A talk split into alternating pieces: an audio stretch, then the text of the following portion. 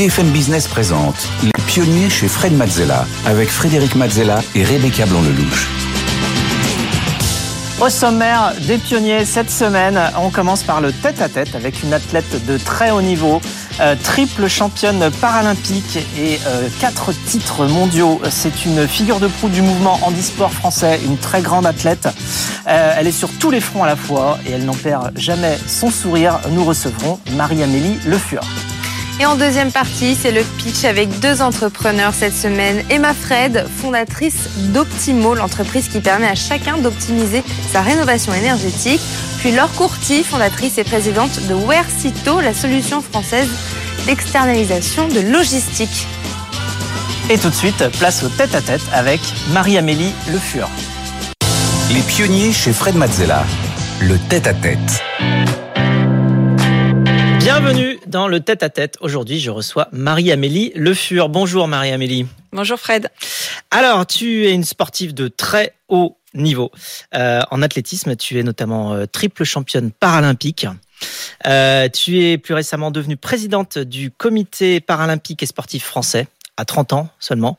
Euh, et tu œuvres à préparer les meilleurs Jeux paralympiques possibles pour évidemment notre grande échéance euh, des JO de Paris 2024.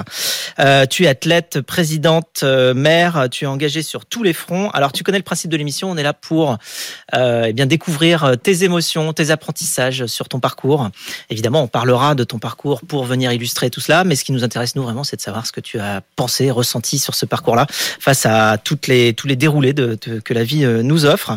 Et le tout euh, sera agrémenté d'informations et d'illustrations de Rebecca qui viendra nous présenter tout cela sur le plateau. Alors c'est parti pour ton parcours. tu es né en 1988 à Vendôme. Euh, dans le Loir-et-Cher. Tu as grandi euh, dans la région avec tes parents et ta sœur aînée. Dès l'âge de 6 ans, tu commences à courir, tu découvres l'athlétisme. Comment ça s'est passé cette découverte? Alors la découverte, c'est simplement, tout simplement ma sœur qui l'a impulsée. Elle voulait faire de, de l'athlétisme, elle voulait pas en faire euh, toute seule. Donc c'est mon aîné de, de 4 ans. Donc voilà, comme moi je suis une, une super petite sœur, je l'ai suivie dans, dans cette aventure-là. Puis au bout d'un an, bon voilà, c'était sympa l'athlé, mais il manquait quelque chose. Et là, c'est mes parents vraiment qui m'ont encouragé à persévérer, à continuer. Et j'ai continué cette aventure de, l'athlétisme, simplement pour le plaisir, pour le bonheur, pour le lien social aussi que, j'y trouvais. Ça, c'était important pour moi. Et puis derrière, vraiment, ouais, cette question de la, quête du dépassement de soi. Très vite, c'est quelque chose qui m'a animé, le fait d'aller chercher des objectifs, de challenger, de réussir, d'échouer. Ça a été, je trouve, une très, très belle école de, la vie au travers des différents challenges et objectifs sportifs. Alors, tu grandis euh, avec le sport, mais pas seulement. Tu voulais toi aussi euh, devenir sapeur-pompier. Enfin, tu étais très passionné par par tout ce milieu-là. À l'âge de 15 ans, ta vie prend un tournant. Rebecca va nous raconter tout cela. Le 31 mars 2004, votre vie bascule pour toujours. Un accident de scooter qui vous doit l'amputation tibiale de votre jambe gauche. Et quatre mois après, jour pour jour, le 31 juillet, vous recommencez à courir. Au début, vous ne souhaitiez pas vous confronter tout de suite à vos anciens camarades sportifs du club par peur d'être jugé, puisque votre état ne vous permettait pas d'être au même niveau qu'eux. Vous prenez euh, contact euh, avec la fédération d'e-sport très vite quand même, et euh, avec pour objectif de quand même vous remettre au sport après ce drame et prenez part aux épreuves dans la catégorie T44, amputé des membres inférieurs.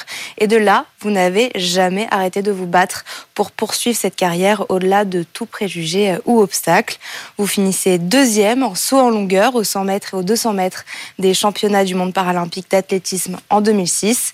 De là, vous enchaînez les prix et médailles. Vous battez le record du monde féminin en e-sport en saut en longueur avec une distance de 5 mètres 43 jusqu'au jeu de 2016 à Rio où vous décrochez trois médailles, dont deux médailles d'or, et vous décidez là de faire une pause pour vous consacrer à la candidature de Paris 2024. Alors comment on fait pour se remettre d'un accident comme ça, voir le positif, aller plus loin? Est-ce que c'est le sport, le l'énergisant? Est-ce que comment comment s'est passé? L'amour de la vie et les proches sont le déclencheur. C'est vraiment ce qui nous donne envie de se battre. Et derrière le sport, c'est euh, c'est le moteur, c'est l'objectif qui permet d'avancer, qui dit, euh, qui en tout cas moi, qui m'a guidé vers quoi j'avais envie d'avancer. Mais vraiment, la première prise de conscience, c'est de se dire que bah oui, ce qu'on est en train de vivre, c'est dur, c'est dramatique, mais qu'en fait, on a euh, deux choix qui s'opposent à nous. C'est soit on n'accepte pas cette situation et donc là, le handicap, la façon dont on le vit vient nous gâcher la vie et, gâcher toute expérience. Euh, soit on accepte finalement que la vie que l'on va vivre elle va être totalement différente de celle qu'on a imaginée. Mais si on s'entoure bien, si on se donne les moyens, et eh ben cette vie elle sera pas moins belle, elle sera simplement différente. Et donc nous c'est la voie sur laquelle on, on s'est euh, on s'est engagé. Et comme je pouvais plus être pompier, comme il y avait plein de certitudes qui étaient euh, qui avaient comme ça explosé en plein vol, on a continué sur une certitude qu'on connaissait, c'était celle de de l'amour du sport. Et le sport a été vraiment pour moi un révélateur parce que ce qui a été très dur en fait à l'adolescence, ça a été finalement du jour au lendemain de basculer dans ce monde des personnes en situation de handicap et donc de vivre une société qui désormais décidait de ce que je devais faire, de ce que je pouvais faire, de ce que j'étais capable de faire. Et c'était absolument terrible. Moi, j'avais juste envie de vivre ma vie. Et finalement, le sport m'a permis de m'affranchir de tout ça. Euh, m'a permis de me connaître, de me comprendre, de me découvrir, de m'émanciper et de devenir la femme que je suis actuellement. Et je pense que j'aurais pas eu ce caractère et cette force de vivre si j'avais pas eu la chance très rapidement de refaire du sport. Et ça, je le dois à mon entourage, je le dois à mes parents qui n'ont pas jugé mon choix et qui m'ont accompagné. Je le dois à mon entraîneur qui a cru dans ce défi. Je le dois à ma prothésiste qui connaissait absolument pas les prothèses de course quand on est allé la voir, mais qui s'est dit, ben, cette gamine, elle a envie de réaliser un rêve et ben je l'ai accompagné. Voilà. Donc je le dois vraiment à toutes ces personnes qui ne nous ont pas jugés, mais qui nous ont fait confiance et qui nous ont accompagnés dans cette reprise du sport et puis derrière la carrière de, de sportif de haut niveau. Oui, c'est ça, parce que c'est pas seulement le sport ou la pratique du sport, c'est ensuite passer dans la catégorie sport de haut niveau, enfin athlète de haut niveau. Donc là, c'est une étape supplémentaire parce que tes premiers championnats du monde euh, paralympique, c'est en 2006, puis en 2011, tu obtiens deux médailles d'or euh, mondiales sur le 100 mètres et le 200 mètres. Donc là, ça y est, t'es parti dans la, mm. Dans, la course, j'ai envie de dire. Euh, alors, elles avaient quel goût ces premières médailles, euh, ces premières médailles d'or alors les premières médailles d'or, en fait, elles sont arrivées assez tardivement. Moi, ça faisait déjà sept ans que je faisais du, du sport de haut niveau. J'ai repris globalement 2004-2005. Euh, La première médaille d'or, elle arrive en 2011. Pendant des années, sur mes premiers jeux, mes premiers championnats, j'étais vraiment euh, abonnée aux, médailles d'argent. Donc on a euh, travaillé ardemment avec les coachs pour essayer de devenir de plus en plus une athlète aboutie, de choisir aussi les bonnes disciplines, parce qu'il y a eu cette, ce changement de discipline à opérer pour rentrer dans le moule, dans le modèle des Jeux paralympiques. Mais pour ça, on a aussi pu compter vraiment sur les conseils de la Fédération euh, française handisport, qui était experte du handicap, qui connaissait le, le monde des Jeux paralympiques, ce que nous, on découvrait euh, avec mon coach et, mes parents. Donc, on s'est laissé porter, guider. On a défini ensemble ce, ce projet. Et puis derrière, il n'y a pas de secret. C'est du travail, c'est de l'abnégation, c'est de l'entraînement comme un sportif de haut niveau, mais en intégrant aussi une dimension technologique. Parce que moi, j'ai une prothèse et à un moment donné, il fallait fallait aussi optimiser toute cette utilisation de la prothèse, du matériel, et donc aller chercher des compétences d'ingénierie, de, des, compétences spécifiques et scientifiques pour vraiment devenir une athlète aboutie à 100%. Oui, parce qu'il y, a les, y a les médailles mondiales, après il y a les Jeux Olympiques, c'est encore euh, autre chose. Les Jeux Olympiques en 2012, tu as ta première médaille d'or, en 2016, on l'a vu tout à l'heure, tu as trois médailles, dont deux d'or. Tu dis que tu étais abonné aux médailles d'argent, mais bon, euh, enfin ça, ça te rend sympathique en même temps, parce qu'en France, euh, on est souvent, on préfère le deuxième que le premier. Alors justement, quel est, quel est ton rapport d'ailleurs par rapport à ça Quand on gagne, qu'est-ce que tu ressens Et qu'est-ce qui, quand, quand tu arrives tout en haut, est-ce que tu te dis euh, bon, le but c'est de rester ou la marche d'après c'est autre chose euh, Qu'est-ce que c'est?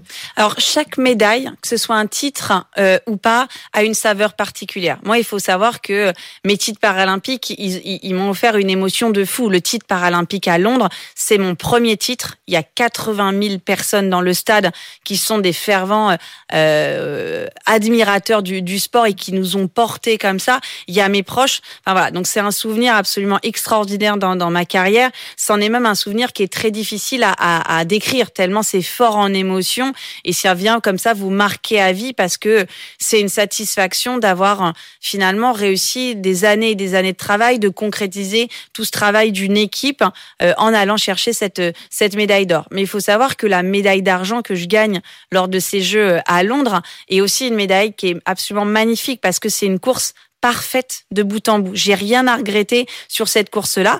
Elle ne m'apporte pas l'or parce que ce jour-là, j'ai trouvé plus fort que moi. Mais voilà, je, je, je fais vraiment la meilleure course de ma carrière sur ce 200 mètres-là. Donc en fait, ce qui est important, c'est de regarder la médaille, le chemin qui a été parcouru. Et c'est là, en fait, qu'on peut véritablement ressentir si c'est une belle médaille ou pas. Après, les médailles de Rio, elles sont aussi, euh, voilà, pour moi très très belles parce que euh, le chemin de 2012 à 2016, il n'a pas été simple. Il a été jonché d'énormément de choix et notamment de partir sur des disciplines nouvelles, de partir sur le saut en longueur. Euh, il y a eu la blessure quelques semaines avant les, Jeux de, Rio, donc il y avait énormément d'incertitudes et d'arriver comme ça euh, à, Rio euh, avec ce manque de confiance, d'aller chercher les titres, d'aller chercher les records du monde et aussi parce que je m'étais fait un pacte avec moi-même après 2012, c'était de vivre beaucoup plus humainement ces Jeux de Rio, c'est-à-dire de pas simplement aller chercher la perf et la médaille, mais aussi de profiter de toute l'aventure humaine que vous apportent les Jeux, une aventure humaine avec vos adversaires, avec le monde entier, avec les téléspectateurs, avec les médias. Voilà, j'avais envie de prendre plaisir et de vivre humainement ces Jeux, ce que j'avais pas fait à Londres puisque j'étais euh, focus sur ma perf. Donc là, ça a été une aventure euh, humaine euh, de folie que j'ai pu partager en plus avec Nantenin Keita qui elle aussi est devenue championne paralympique. Donc voilà, donc c'est à la fois une aventure euh, sportive très forte, mais aussi humaine parce que j'ai rencontré des personnes extraordinaires et de découvrir comme ça leur parcours de vie, ça a été très inspirant aussi pour moi. Oui, alors ça, pour toi, c'est toutes ces, émotions-là, mais aussi tu dis que euh, ça t'a donné une envie d'être utile, enfin en tout cas de, de rendre ces, ces médailles-là utiles à euh, quelqu'un d'autre que toi aussi. Effectivement, en fait, derrière le titre de 2012, je me dis ok, c'est bien, voilà, je suis championne paralympique, c'est chouette, mais c'est chouette pour euh, Marie-Amélie Le Fur, euh, Cyril Niveau son coach et la famille, c'est une belle émotion. Mais maintenant, à quoi ce titre il sert concrètement?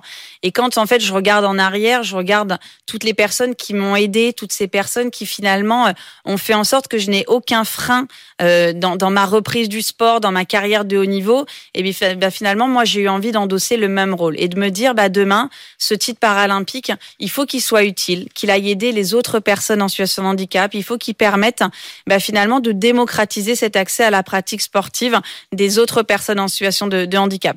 Donc à ce moment-là, je commence à aller euh, dans les entreprises, je commence à aller dans les écoles, je commence à, à prendre quelques mandats associatifs pour essayer d'apporter ma petite pierre à l'édifice pour faire changer les choses et finalement voilà me dire que être athlète de haut niveau, c'est aussi avoir un rôle sociétal de promouvoir des valeurs et notamment celle du sport, de l'importance de faire du sport dans notre quotidien.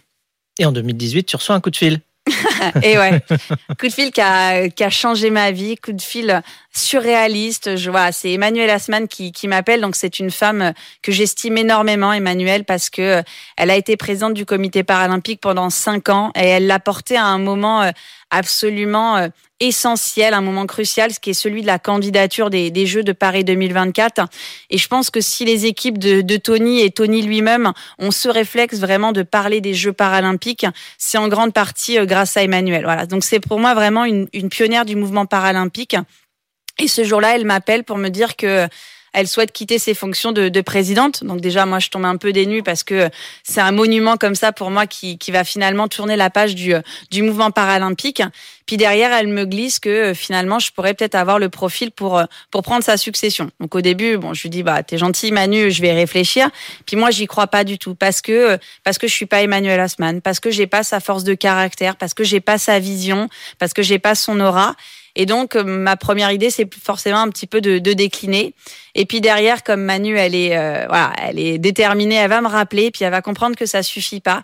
Donc, elle m'amène à rencontrer les membres du comité paralympique, les salariés,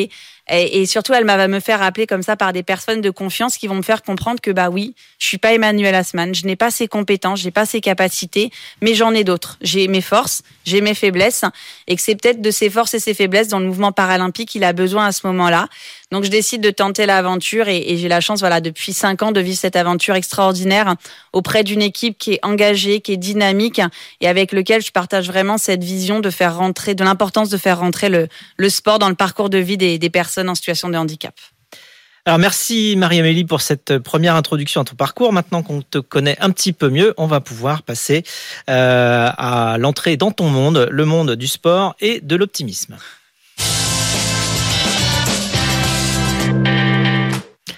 Ton monde, c'est le sport, mais c'est aussi l'engagement pour le collectif et pour l'inclusion, Rebecca. Et même euh, depuis 2019, vous êtes dans le dictionnaire Larousse. Votre propre nom y figure, faisant partie euh, des nouveaux entrants de l'édition aux côtés des mots likés et des tox. Il paraît que vous l'avez d'ailleurs appris par hasard dans les médias en écoutant euh, la radio dans la voiture. Un symbole que votre parcours devient une référence, comme quand vous êtes devenue la Marianne du village de Saint-Roch en Indre-et-Loire. Le maire vous a choisi quand vous aviez 29 ans pour incarner la République. Le sculpteur Michel Audière a réalisé non pas qu'un buste, mais une découpe en relief sur une plaque de métal, euh, ayant pris pour modèle une photo réalisée au Jeu de Rio en 2016. Sur fond bleu, blanc, rouge, on vous voit avec de nombreuses médailles autour du cou, une première Marianne sportive, encore un symbole fort qui vous a fait entrer dans l'histoire. Ah, ça fait 30 ans que tu cours. Qu'est-ce que tu aimes dans le sport, dans la course, dans qu'est-ce que ça t'apporte? Euh, ça m'apporte différentes choses. Déjà, c'est important. Hein, J'en ai besoin au quotidien, voilà, de, de courir pour euh, déjà la sensation de lâcher prise. Quand on, on met les baskets, quand je mets la prothèse, quand je pars courir, et ben finalement il y a un, il y a vraiment ce sentiment de, de lâcher prise où on arrive à finalement se détacher des difficultés du quotidien, des angoisses. Euh, et moi, ça me donne matière à réfléchir autrement et finalement à retrouver une forme de, dynamisme. voilà, je m'évade, mais en même temps, c'est comme j'oxygène beaucoup mon cerveau à ce moment-là. Et ben c'est aussi une source d'inspiration et ça me permet derrière de effectivement générer un peu de fatigue parce que le sport génère de la fatigue, mais ça me génère un bien-être mental et, et ça me ça me rebooste.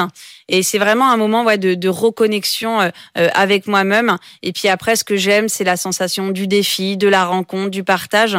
Donc je continue à, à courir avec des petits objectifs que j'espace un petit peu pour que ce soit cohérent avec mes nouveaux, nouveaux de temps de, de vie. Mais j'ai quand même besoin de cette pratique du sport euh, régulière, hebdomadaire, parce que sinon, voilà, je fais un peu le modèle cocotte minute et j'ai pas suffisamment de temps de, de lâcher prise. Alors, avec le comité paralympique et, et, et sportif, vous avez lancé euh, des, euh, le club inclusif. Le club inclusif. Est-ce que tu peux nous en dire un mot?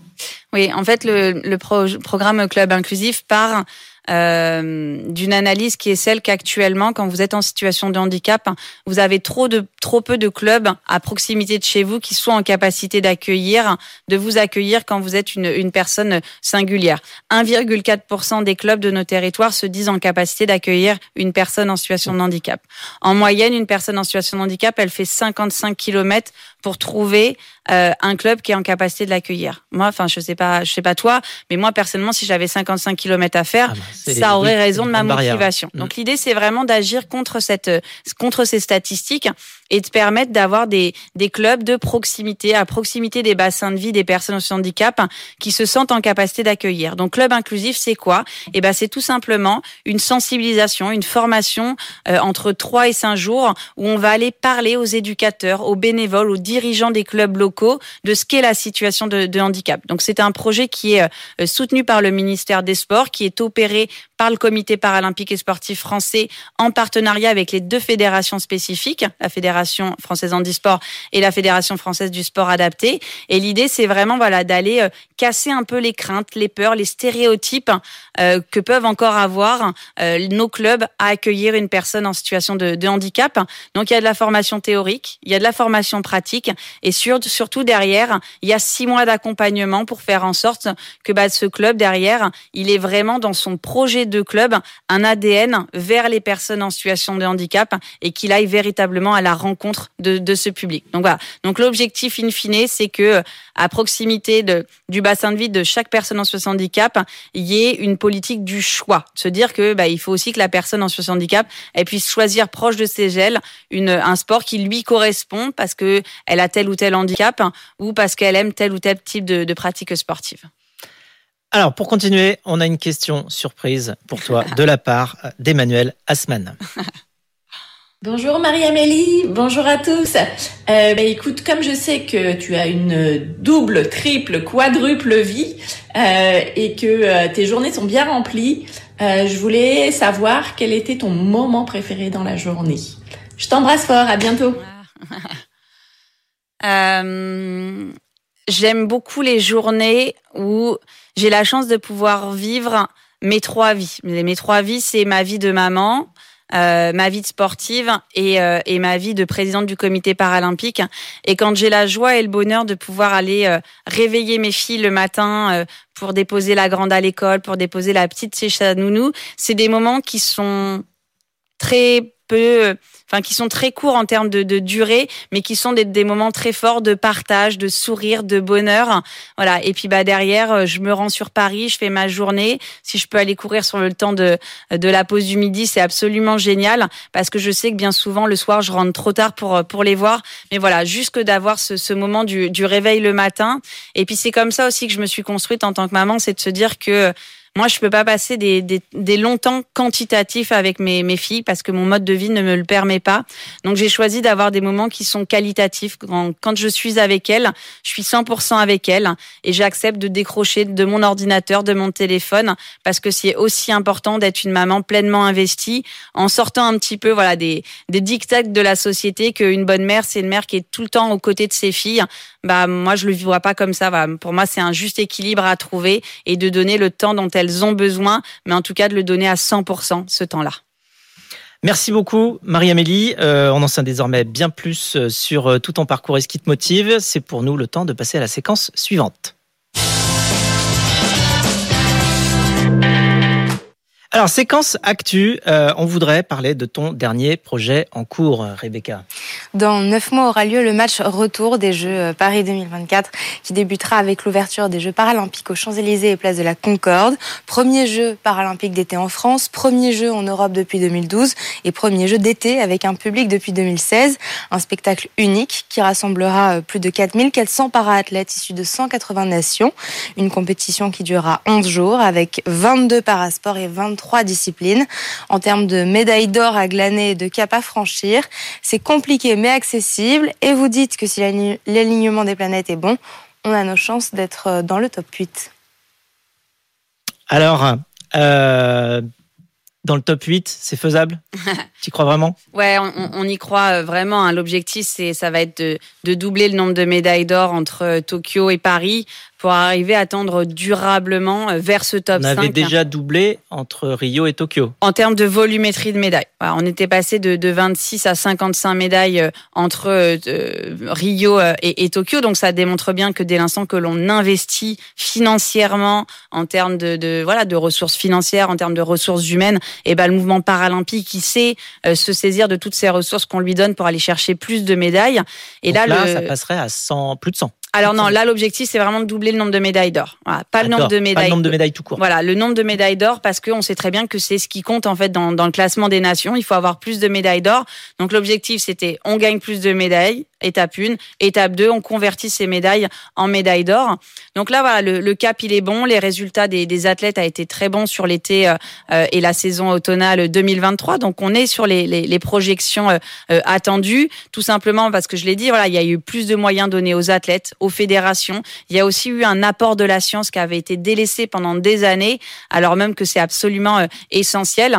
Et puis il y a aussi tout un travail de fond durable hein, qui est en train de se faire sur l'héritage, qui est aussi de se dire dire que mathématiquement, si on veut aller chercher plus de médailles, plus de podiums, il faut aussi qu'on ait plus d'athlètes. Parce que euh, si on regarde une statistique, à Tokyo, on était absent de près de 70% des épreuves des Jeux, des, des Jeux, des Jeux paralympiques. Donc, euh, plus on est absent de certaines épreuves, moins on peut gagner de médailles. Donc, l'idée, c'est aussi de densifier euh, le niveau de pratique de, de la France sur les différents sports, d'aller chercher plus de handicaps sévères, d'aller chercher des femmes. Tout ça, c'est aussi les objectifs que nous avons sur des échéances un petit peu plus longues que, que Paris 2024.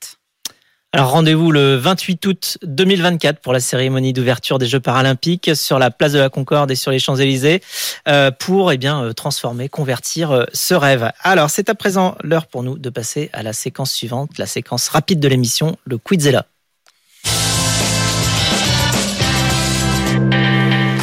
Alors le Quizella, c'est quoi? C'est un quiz, ça va vite. les règles, c'est très simple. Je pose plein de petites questions et il faut répondre le plus rapidement possible. D'accord, je vais essayer. Alors, si tu avais dû faire un autre sport, lequel aurais-tu fait? Euh, Triathlon.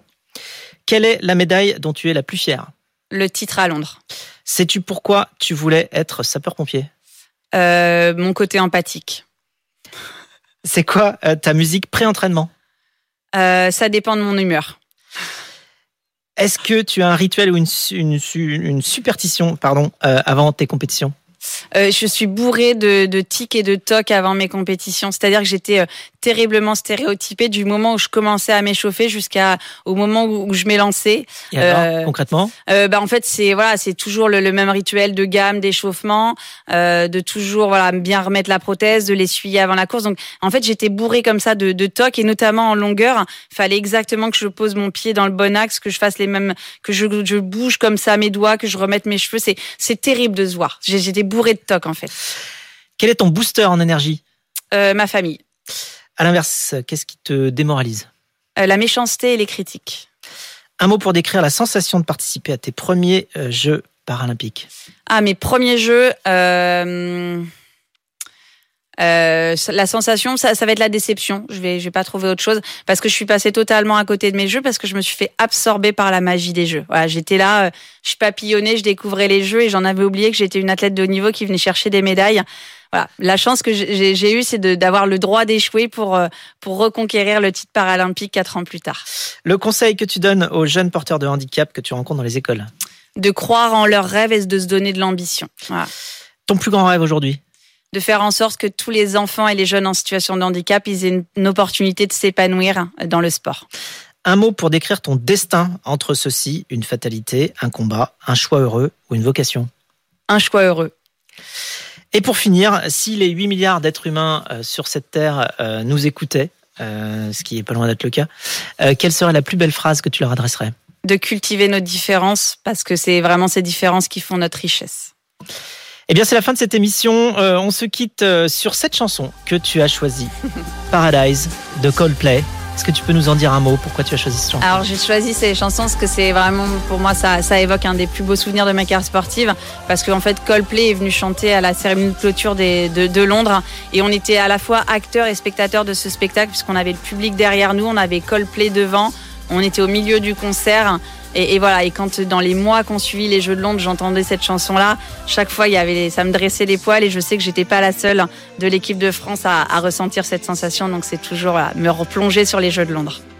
Merci Marie-Amélie, un immense euh, merci de nous avoir partagé tout simplement euh, ton monde, de nous avoir fait rentrer dans tes émotions et tes apprentissages de pionnière. Merci. Quant à nous, on se retrouve tout de suite pour la séquence du pitch.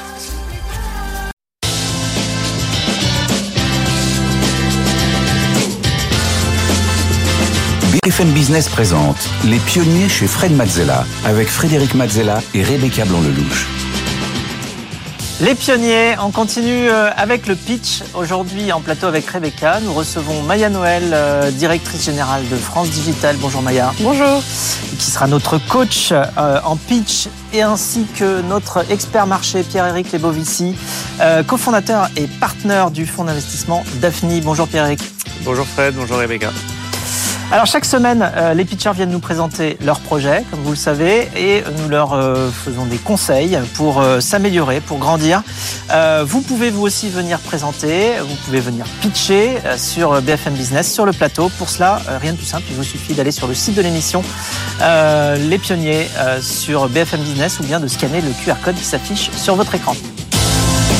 Les Pionniers chez Fred Mazzella. Le pitch. Recevons Emma Fred. Bonjour Emma. Soyez la bienvenue sur Bonjour. le plateau des pionniers. Bonjour. Euh, vous êtes fondatrice d'Optimo. Alors, je vous rappelle les règles. Vous avez 1 minute 30 pour pitcher devant Fred qui sera attentif aux produits, Maya à votre pitch et Pierre-Éric au marché de votre secteur. Euh, et ensuite, nous les laisserons délibérer pour vous noter entre 1 et 10. Tenez-vous prête, ça va être à vous. 3, 2, 1, top chrono. Merci beaucoup pour l'invitation. Chez Optimo, nous avons développé la première solution vous permettant d'optimiser les travaux à faire pour améliorer votre note de performance énergétique. Très concrètement, vous avez un bien en G et vous souhaitez le passer en B. Vous nous envoyez simplement votre diagnostic de performance énergétique, le fameux DPE. Et notre technologie renvoie trois scénarios de travaux optimisés, selon par exemple le coût des travaux ou la perte de surface. Pour ensuite passer à l'action, nous vous mettons en relation avec un artisan de confiance, labellisé et proche de chez vous. Le marché et le problème sont énormes en France, puisque 40% des logements sont concernés par des interdictions de location dans les 10 prochaines années. Et la réalité, c'est que 4 propriétaires sur 5 ne savent pas comment faire face à ces nouvelles interdictions. Optimo, nous sommes trois cofondateurs. Nous nous sommes lancés dans l'aventure il y a moins d'un an. Euh, pour ma part, je travaille dans ce secteur depuis longtemps puisque ma mère est elle-même chef d'entreprise dans la rénovation.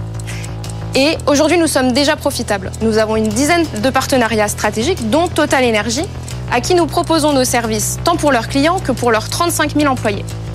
Notre ambition, c'est d'accompagner 15 000 propriétaires d'ici 2026 pour optimiser leur rénovation énergétique. Merci beaucoup, Emma, pour ce pitch. Est-ce que notre jury a des questions, des points à éclaircir avant la notation? Est-ce que vous pouvez nous expliquer le modèle économique euh, lié à la mise en relation entre les artisans et vos clients potentiels? Donc notre business économique est très simple. Il repose sur deux canaux principaux. D'un côté, nos clients, à qui nous allons réaliser une étude payante, et de l'autre côté, effectivement, une rétrocommission sur un apport d'affaires pour les artisans. Fred Moi, j'ai une question, enfin, j'ai une double question. Euh, vous nous parlez de l'objectif euh, de 15 000 euh, foyers équipés d'ici 2026. Vous en êtes à combien aujourd'hui? Aujourd'hui, on en est à près d'une centaine. D'accord.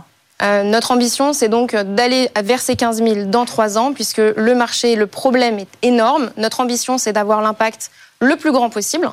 Et donc à ce niveau-là, on s'est fixé un objectif déjà ambitieux pour dans trois ans et encore plus ambitieux pour dans dix ans. Et autre question, le produit consiste en quoi? C'est une plateforme de mise en relation euh, Ça va plus loin? Est-ce qu'il y a des conseils? Vous parlez de, mise en relation avec des artisans de confiance. Qu'est-ce que vous faites pour véritablement vous assurer que ce sont des artisans de confiance? Est-ce que vous offrez un suivi? Enfin, quel est le produit en fait? Alors notre produit, c'est tout d'abord une technologie d'optimisation des travaux. Donc à ce niveau-là, il y a un gros travail derrière de développement, euh, puisqu'on vient vraiment prendre tous les paramètres du bâtiment et générer des scénarios de travaux sur mesure. Donc cette, euh, cette technologie-là, euh, c'est aujourd'hui le gros de notre valeur ajoutée contrairement à ce qui existe déjà sur le marché. Sur le volet artisan, nous avons un processus de sélection et de suivi qui est très strict et qui repose en fait sur trois piliers, à savoir bon, un check effectivement administratif de, des artisans partenaires, une vérification en amont des chantiers qu'ils ont déjà faits, et par la suite, pour nous, une vérification sur des chantiers tests optimaux. Vous, avez, vous avez euh, combien d'artisans aujourd'hui de confiance? Il n'y a pas que votre maman non. J'imagine qu'elle est sur la plateforme, mais... Ça nous a permis de commencer et, euh, et donc de faire nos premiers tests. Mais effectivement, aujourd'hui, nous avons la fierté d'avoir plus de 200 artisans avec lesquels nous travaillons. Il y a un expert d'Optimo qui se déplace sur site pour réaliser le bilan énergétique ou c'est le client lui-même qui le fait? Alors, l'avantage de notre technologie, c'est qu'on part d'un DPE, donc d'un diagnostic de performance énergétique existant. On repart des paramètres qui ont été relevés par le diagnostiqueur lorsqu'il a fait la visite d'un bien. Ce que beaucoup de gens ne savent pas forcément, c'est que tous les paramètres relevés par un diagnostiqueur sont envoyés euh, sur le site de l'ADEME. Euh, et donc, en fait, sur une base de données publique. Nous repartons de cette base de données publique et nous créons un genre de jumeau numérique du bien, ce qui nous permet, de manière totalement dématérialisée et digitale, de faire nos préconisations. De Merci Emma. Venez avec moi, on va laisser le jury délibérer. Emma, vous venez de pitcher euh, devant nos coachs euh, Fred, Maya et Pierre-Éric. Est-ce que vous êtes contente de votre prestation? Oui, je suis contente. J'ai le sentiment d'avoir réussi à, vraiment passer le message de ce qu'on fait et ainsi que bah, notre ambition et l'impact qu'on a envie d'avoir chez Optimo. pas de regrets particuliers, pas d'oubli concernant euh, votre produit? Pas de gros oublis. Après, le format est, est, court. Je pourrais en parler pendant des heures, mais c'était déjà, c'était déjà génial. Merci beaucoup. Est-ce que vous appréhendez les notes? Parce que Maya s'occupe euh, du pitch, euh, Pierre-Éric du marché, Fred va noter votre produit. Est-ce qu'il y a un des secteurs qui vous effraie le plus? Euh, Peut-être le marché, dans le sens où j'ai pas eu le temps de le développer, de le préciser énormément. J'espère que j'ai réussi à leur faire comprendre que, et qu'ils le savent que le marché est, aujourd'hui énorme, qu'il y a un vrai problème, un vrai pain point. mais peut-être que j'ai pas eu le temps de le développer assez. Bon bah, il n'y a plus qu'à découvrir les notes de notre jury. De retour avec Emma en plateau pour découvrir les notes de notre jury. Attention, c'est parti. 3, 2, 1.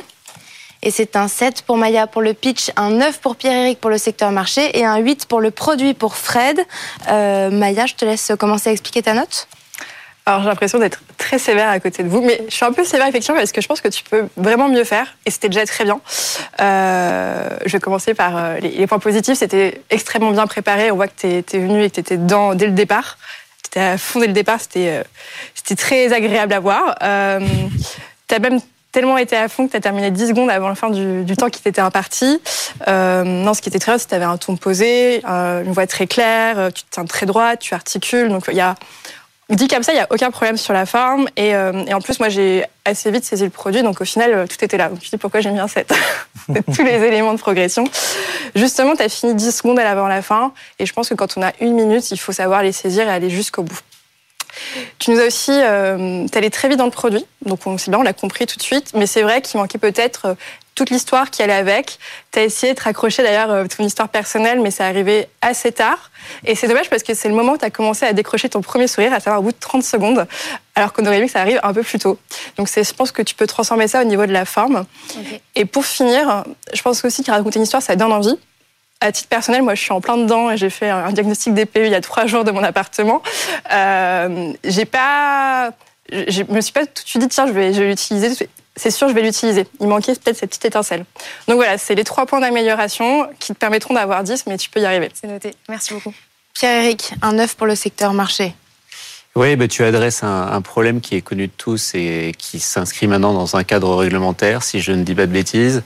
Donc le marché est énorme, c'est environ 2 millions de transactions euh, par an. Euh, ça veut dire euh, que tu associes à chaque transaction un diagnostic. C'est ce marché que tu vas adresser. Donc je suis assez convaincu qu'il est gigantesque avec un panier moyen dont on n'a pas parlé, mais qui doit être euh, raisonnablement élevé. Euh, donc je laisserai Fred se prononcer sur le produit, mais en tout cas sur le marché, j'ai- aucun doute. Et, euh, et dans le cadre de toute cette transition euh, énergétique et la volonté de chacun de traiter les, les, sujets environnementaux, tu es au bon endroit au bon moment. Donc le timing en plus est parfait. Donc 7, 9 et 8 pour Fred pour le produit. Ça fait une moyenne de 8 d'ailleurs. Oui, tout à fait. Euh, en fait, euh, pourquoi 8 sur le produit? Alors, bon, c'est difficile parce que je l'ai pas utilisé, évidemment, le produit, donc euh, c'est toujours euh, compliqué de, de, de mettre une note. Mais enfin, euh, tu sembles avoir les, les, bons, les bons réflexes pour construire le meilleur produit possible. Il est assez complet et assez innovant et en plus probablement sur un marché qui justement mérite d'être dépoussiéré, voire rénové pour pas faire de, de jeu de mots. Euh, mais ce que je veux dire, c'est que euh, y a une approche, notamment par le digital que tu as, et en même temps euh, par euh, eh bien la- l'analyse que ça peut apporter comme valeur ajoutée, qui je pense est très intéressante. Après, évidemment, le diable est dans les détails et il faut le faire bien. Euh, il faut que ça marche, il faut que ce soit pas buggé, il faut que le parcours client soit bon, euh, il faut que ce soit un toboggan, c'est-à-dire on rentre dedans et on en ressort euh, en ayant une bonne expérience. Donc tout ça, évidemment, c'est les, les détails d'implémentation. Après, si tu as déjà une centaine de clients, euh, c'est des clients contents. J'ai pas demandé ça. Euh, le, le taux de le taux de J'ai satisfaction. la très grande fierté de vous dire qu'on a 100% de satisfaction client aujourd'hui. D'accord. Ils ont tous répondu? Non. Non. Non, non, Mais- enfin, mais- oui, en fait, ils sont tous contents. Ils sont tous contents. Ouais. Alors, qu'est-ce qu'ils décrivent comme euh, apport de, de la solution? Qu'est-ce que ça a changé pour Ouais. eux par rapport à s'il n'y avait pas eu euh, Optimo Le principal apport, c'est d'avoir, dès le début, une projection très claire sur quels travaux vont les amener à quelle note, à quelle performance énergétique, et donc à quelles économies. En fait, c'est de leur donner vraiment cette grille de lecture complète, où eux réussissent à se projeter à la fois sur un investissement, à la fois sur euh, bah, un peu un projet de vie personnel. Euh, et donc nous, on vient vraiment les accompagner en leur donnant cette grille de lecture très claire. Euh, je trouve que sur ça, notre, parcours utilisateur est, très bien. C'est que la manière dont on a d'amener les informations et de les présenter aux clients euh, les met vraiment à l'aise et rend simple un problème qui initialement pour eux était complexe. Très bien. Bravo. Bravo et merci. Merci beaucoup. Merci Emma pour Optimo. Bonne continuation. Merci, Merci Emma. beaucoup. Merci. Il est maintenant temps d'accueillir notre deuxième pitcher du jour, pitcheuse du jour, Laure Courty. Bonjour. Bonjour. Bienvenue sur le plateau des pionniers. Vous êtes Bonjour fondatrice de Wersito. Vous avez donc 1 minute 30 pour pitcher devant Fred qui sera attentif aux produits Maya, au pitch et Pierre-Éric, au marché de votre secteur. Et ensuite, nous laisserons notre jury délibérer et noter votre prestation de 1 à 10. Tenez-vous prête, ça va être à vous. Top chrono, c'est parti. Bonjour, moi je suis, je suis là pour vous parler de logistique. Alors la logistique, c'est un enjeu euh, pour les entreprises aujourd'hui. Euh, C'est devenu ultra complexe euh, et super stratégique. Et on se rend compte qu'elle est super impactée dès qu'il y a une crise euh, ou euh, un- une grosse catastrophe. Je ne sais pas si vous vous souvenez notamment euh, de ce porte-conteneur qui est resté coincé dans le canal de Suez. C'est 400 millions de dollars qui sont euh, chaque heure qui passe, qui s'évapore dans la nature. Donc je peux vous dire qu'aujourd'hui, les entreprises, ce qu'elles cherchent, c'est à externaliser leur logistique et à fiabiliser leur logistique. Et euh, pour ce faire, c'est là-dessus qu'on intervient avec Versito. On a développé un one-stop shop euh, qui est donc un interlocuteur unique pour l'ensemble des prestations logistiques, y compris le transport et la gestion de la data. Comment on fait? On s'appuie sur un réseau de logisticiens qui ont des entrepôts partiellement vacants. Euh, donc on ne construit pas un seul mètre carré. Et on a développé une plateforme technologique qui permet d'interconnecter d'un côté le client, de l'autre côté le ou les entrepôts euh, externalisés, et donc de garantir la parfaite euh, traçabilité et euh, visibilité sur l'ensemble des opérations logistiques. Alors où est-ce qu'on en est aujourd'hui? On a 200 clients, majoritairement des grands groupes ETI type Vinci, Leroy Merlin et plein d'autres que je pourrais citer. On est sur un marché qui pèse 225 milliards en Europe, qui fait 5% de croissance. Donc je pense qu'on est au bon endroit, au bon moment, avec le bon produit et la bonne équipe. Merci Laure Courty pour Versito. Est-ce que notre jury a des questions avant la délibération? Et tu traces quel type de produit C'est des containers, des camions, des colis? Alors on fait tout en fait, parce que euh, la logistique, euh, comme on s'adresse à des grands groupes, euh, on a tout ce qui va être logistique en amont et puis en logistique en aval. Donc euh, on va euh, du fournisseur euh, jusqu'à l'entrepôt, tout ce qui se passe dans l'entrepôt, donc tout ce qui va être manutention, picking, préparation de commandes, etc., jusqu'à la livraison du client final. Donc tu collectes de la data à toutes les étapes de la chaîne logistique. Ouais. Avec tous les Et avec une granularité sur les produits, quels qu'ils soient. Avec. Alors je fais pas de produits dangereux, par exemple. Voilà, on s'est mis des limites. Après, il y a des produits aussi où c'est hyper réglementé, tout ce qui va être pharmaceutique, etc. Donc là, on n'intervient pas. Mais par contre, on fait euh, vraiment toutes les industries, grossistes, retail, euh, e-commerce. Euh. Donc ça permet aux clients de tracer en, temps, en temps, réel Si vous avez des logisticiens, vous passez par un logisticien, une enseigne, il a cinq entrepôts sur le territoire. Bon, bah moi, si j'ai besoin d'avoir tout d'un coup un marché qui est en train d'exploser à Strasbourg et qu'il n'a pas d'entrepôt à Strasbourg, qu'est-ce que je vais devoir faire? Trouver un autre logisticien qui va être sur un autre WMS, donc un autre euh, système informatique. Et donc, je vais devoir débourser à nouveau des centaines de milliers d'euros pour pouvoir me connecter à cet entrepôt, pour pouvoir suivre en temps réel mes stocks.